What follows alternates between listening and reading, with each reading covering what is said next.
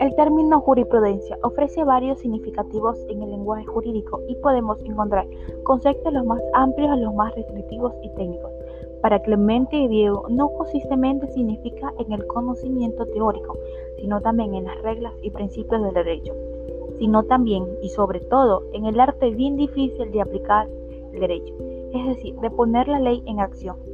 De este sentido amplio, la jurisprudencia se ha considerado la ciencia de derecho, sí, la ciencia de derecho.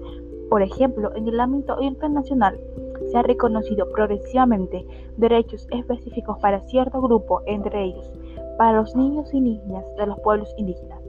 En esta evolución ha sido fundamental el trabajo de la Corte Internacional de Derechos Humanos, la cual a través de su jurisprudencia, sí, llega a un acuerdo de resoluciones judiciales, imitando en un mismo sentido por los órganos judiciales de un ordenamiento jurídico determinado.